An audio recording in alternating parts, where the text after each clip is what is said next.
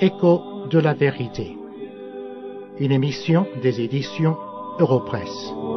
aujourd'hui. C'est un cri de délivrance. Aujourd'hui, je voudrais regarder avec vous le même verset de la Bible que nous avons regardé la semaine dernière, c'est-à-dire le verset 2 du douzième chapitre de l'Épître aux Hébreux, qui se trouve dans le Nouveau Testament, la deuxième partie de la Bible. Je vous lis ce verset. Ayant les regards sur Jésus, le chef et le consommateur de la foi, qui, en vue de la joie qui lui était réservée, a souffert la croix, méprisé l'ignominie, et s'est assis à la droite du trône de Dieu. La semaine dernière, nous nous sommes posé la question vers qui devons-nous regarder? Et la réponse nous est donnée dans ce verset, vers Jésus-Christ. Aujourd'hui, nous nous posons la question et que voyons-nous lorsque nous regardons? Nous voyons trois choses. Premièrement, nous voyons le chef de notre foi. Vous l'avez entendu tout à l'heure quand je l'ai lu? Ayant les regards sur Jésus, le chef est le consommateur de la foi.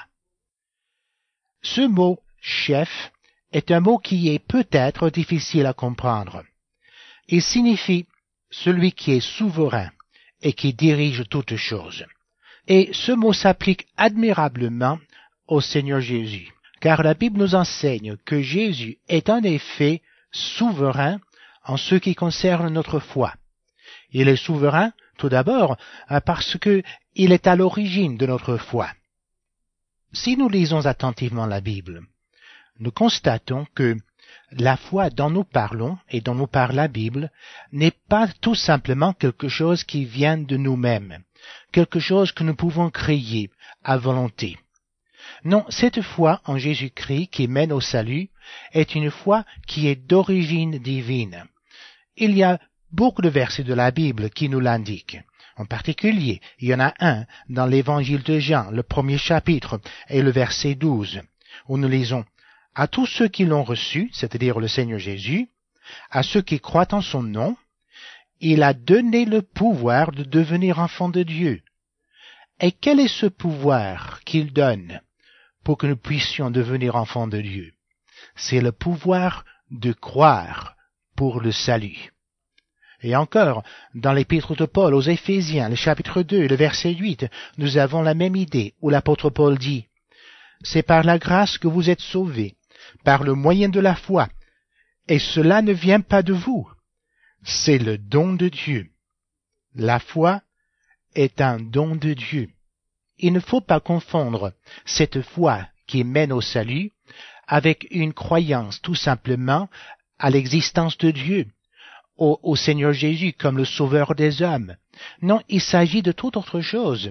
Cette foi dont nous parlons est celle qui permet à l'enfant de Dieu de mettre sa confiance en Christ seul pour le salut de son âme.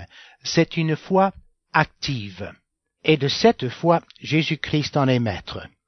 Il en est à l'origine.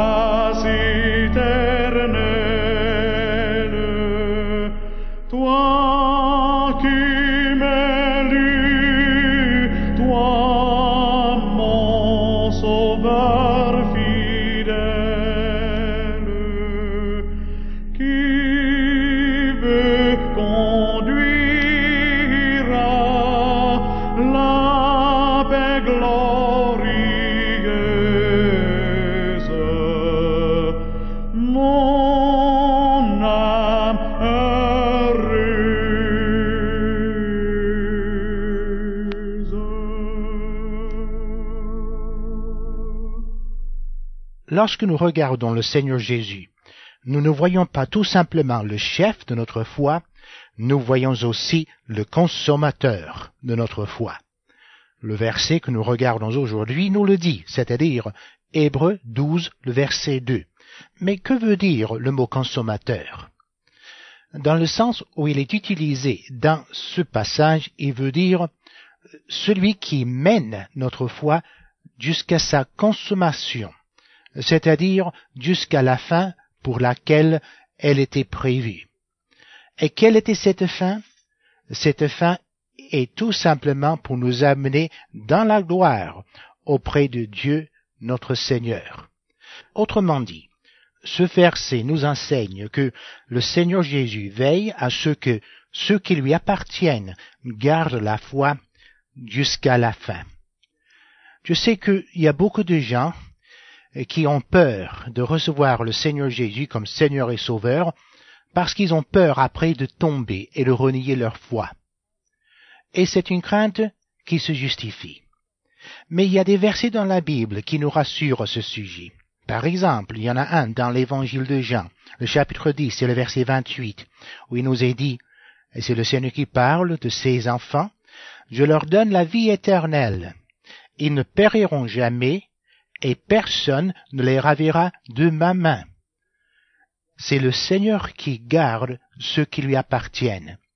Bien entendu, il faut se méfier de la doctrine très erronée qui enseigne que une fois qu'on a mis sa confiance en Jésus-Christ par un acte de foi, que après cela on peut vivre comme on veut et on n'a pas besoin de s'en occuper de sa façon de vivre car la vie éternelle nous est assurée. Ça c'est une doctrine absolument fausse. Car ce même passage de la Bible, c'est-à-dire Jean 10, nous dit, et c'est le Seigneur Jésus qui parle, Mes brebis entendent ma voix, je les connais et elles me suivent. Les enfants de Dieu sont ceux qui le suivent.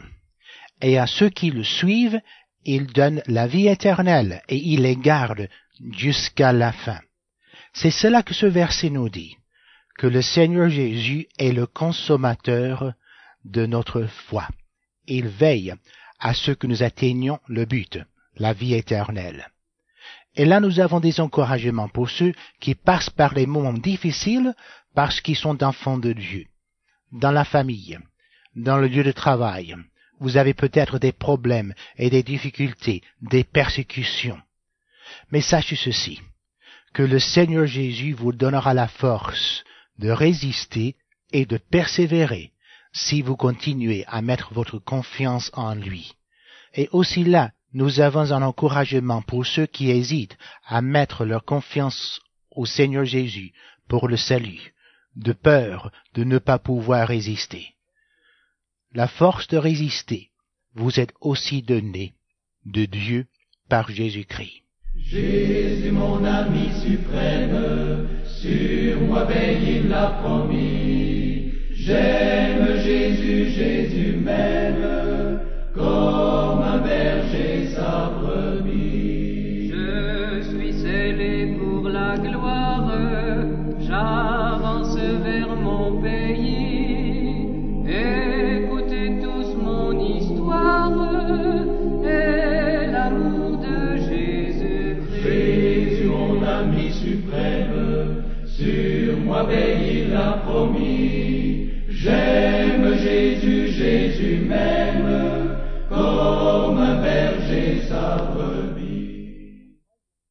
La troisième chose que nous voyons lorsque nous regardons vers Jésus, c'est que nous voyons le Christ souverain.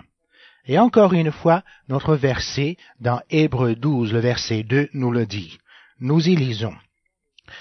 Ayons les regards sur Jésus, qui s'est assis à la droite du trône de Dieu. C'est là qu'il se trouve aujourd'hui, car Jésus-Christ a été souverainement élevé et il est maintenant dans la gloire à la droite de Dieu le Père. Ceci nous enseigne, premièrement, qu'il occupe la place d'honneur parce qu'il est lui-même Dieu. Celui qui est venu dans ce monde, qui est né d'une vierge, qui est mort finalement sur une croix, était Dieu lui-même. Jésus n'était pas tout simplement un homme, il était homme, parfaitement homme, mais il était en même temps Dieu lui-même. C'est pour cette raison que Dieu l'a souverainement élevé et l'a fait asseoir à sa droite. de sorte que nous pouvons dire que rien ne se passe dans ce monde qui échappe à la souveraineté de Dieu et de Jésus-Christ. Il est parfaitement souverain. Là encore, nous avons un encouragement pour ceux qui passent par des problèmes, des difficultés de la vie. Nous avons un Dieu souverain qui s'occupe de ses enfants. Et nous devons nous incliner aujourd'hui même devant le Seigneur Jésus comme notre Dieu et notre souverain. Nous ne le faisons pas maître dans notre vie. Il est, que nous le voyons au nom. Et si nous ne nous inclinons pas devant lui maintenant comme Seigneur et Sauveur, nous le ferons un jour comme juge. Mais aussi, étant élevé à la droite du trône de Dieu, signifie que son sacrifice a accepté par Dieu. Après avoir accompli ce sacrifice suprême sur la croix du calvaire, il est monté au ciel, et là Dieu lui a donné la place d'honneur, à sa droite. Nous avons un Sauveur parfait, qui a accompli un sacrifice et un salut parfait. Et ce salut est aujourd'hui pour tous ceux qui se repentent de leurs péchés et qui se tournent vers Jésus-Christ comme seul et unique Sauveur. Et ceux-là peuvent être certains que leurs péchés seront pardonnés. Pourquoi? Parce que celui qui s'est offert en sacrifice pour leurs péchés est maintenant à la droite de Dieu le Père. Ainsi, si vous mettez votre confiance en Christ seul pour le salut aujourd'hui, vous pouvez être certain que vous aurez la vie éternelle parce que Christ a tout fait.